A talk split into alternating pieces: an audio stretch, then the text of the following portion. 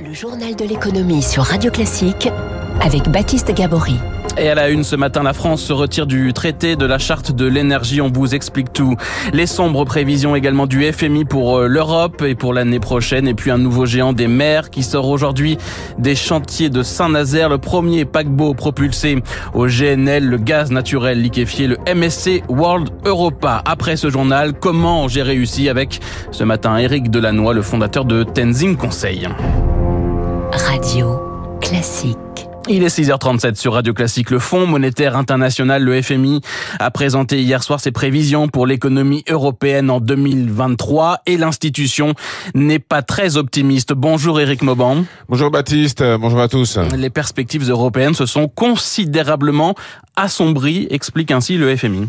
Effectivement, en avril dernier, la prévision était d'une croissance de 2,3% pour l'année prochaine. Eh bien, elle est tombée hier soir à seulement 1,5%.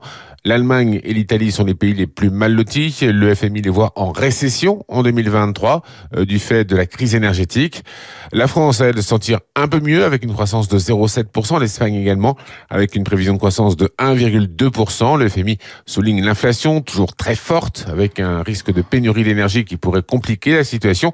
À cela, euh, l'institution ajoute de possibles tensions sociales qui risquent de s'intensifier en réponse au renchérissement du coût de la vie. Cela pourrait inciter les gouvernements à se montrer plus dépensiers et les banques centrales à durcir leurs conditions de crédit. Le FMI indique que les décideurs européens sont confrontés à des arbitrages sévères et à des choix politiques difficiles. Eric Mauban, la croissance, elle, repart en Chine, plus 3,9% au troisième trimestre sur un an, selon les données officielles publiées ce matin. L'économie présente des signes de reprise, se félicitent les autorités. Le PIB chinois n'avait progressé que de 0,4% au deuxième trimestre. Les fédérations professionnelles en France étaient réunis vendredi à Bercy pour euh, discuter facture d'énergie pour les entreprises. Il n'y aura pas de bouclier tarifaire, mais une enveloppe tout de même de 10 milliards d'euros au total. L'État pourrait financer jusqu'à 50% de la part des factures des entreprises soumises au prix de marché de gros de l'électricité, soit un rabais de 10 à 25% sur les factures d'électricité. Le dispositif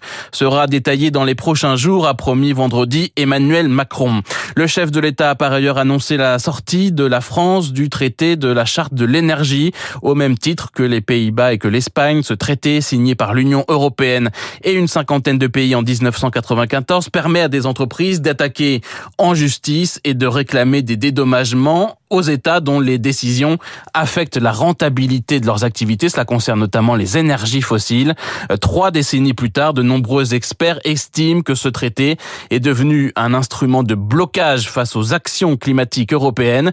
Ils saluent la décision française et espèrent que d'autres pays vont suivre Eric Koch. Sur la base de ce traité, l'énergéticien allemand RWE réclame 1 milliard 400 millions d'euros aux Pays-Bas. Motif, la haie souhaite sortir du charbon d'ici 2030. Rome, elle, a été condamnée à 180 millions d'euros d'amende pour avoir refusé l'installation d'une plateforme pétrolière dans ses eaux. Ce texte est porteur d'une logique d'un autre temps, affirme Sébastien Treyer, directeur de l'Institut du développement durable et des relations internationales. Ce traité n'a pas de sens dans la période qu'on vit aujourd'hui et il est aussi contradictoire avec l'ambition européenne du pacte vert pour réduire 50 55% de nos émissions de gaz à effet de serre d'ici 2030. Ça veut dire qu'il faut sortir de l'utilisation du gaz, du charbon et du pétrole. Une question de souveraineté énergétique aussi, au moment où l'Europe souhaite sortir de sa dépendance au gaz russe, ce qui laisse entrevoir un possible effet domino parmi les 27, analyse l'économiste Maxime Combe. Le fait qu'on ait à la fois la France, l'Espagne, les Pays-Bas qui annoncent leur retrait, vraisemblablement on peut avoir encore des décisions de ce type en Pologne, peut-être en Allemagne même, et derrière toute une série de petits États qui vont prendre des décisions similaires. Une dizaine de pays serait déjà tenté de suivre l'exemple de la France. L'Espagne et les Pays-Bas appellent désormais à une sortie coordonnée de l'ensemble de l'Union européenne, une décision qui enterrerait définitivement le traité de la charte de l'énergie. Eric Cuoche, accord trouvé entre la direction d'EDF et les syndicats, c'était vendredi pour des augmentations salariales, 120 euros au minimum pour tous les salariés selon les syndicats. Résultat, la grève qui touchait plusieurs centrales nucléaires a été levée dès vendredi à Gravelines, à Chaux ou encore euh, à Chinon. Les travaux de sur les réacteurs vont pouvoir reprendre. EDF espère atteindre 96% de disponibilité du parc nucléaire d'ici le 1er février. Et sur tous ces sujets, hein, aide aux entreprises pour les factures d'énergie, grève dans le nucléaire, on en reparle à 7h40 avec Emmanuel Vargon, présidente de la commission de régulation de l'énergie. Elle est l'invitée ce matin de Radio Classique. C'est un record pour un mois de septembre avec une collecte nette de près de 2 milliards 700 millions d'euros sur le livret A en France. C'est 10 fois plus qu'à la même époque l'an dernier. C'est le troisième mois d'affilée que le livret A enregistre un record. Rien d'étonnant toutefois, selon Maxime Chipoy, directeur de Monevox. C'est évidemment la hausse du taux du livret A qui a eu lieu cet été puisqu'on est passé de 1 à 2% donc ça incite les Français à épargner plus sur le livret A. Le deuxième, c'est évidemment ben, la persistance de l'inflation, ce qui fait que les Français qui euh, traditionnellement laissent beaucoup d'argent sur leur compte courant sont incités à faire le petit virement euh, de leur compte courant vers le livret A. Et surtout, c'est un produit qui est totalement garanti par l'État jusqu'à son plafond. Donc c'est un produit qui correspond très bien à, ce dont ont besoin les Français dans cette période vraiment très incertaine.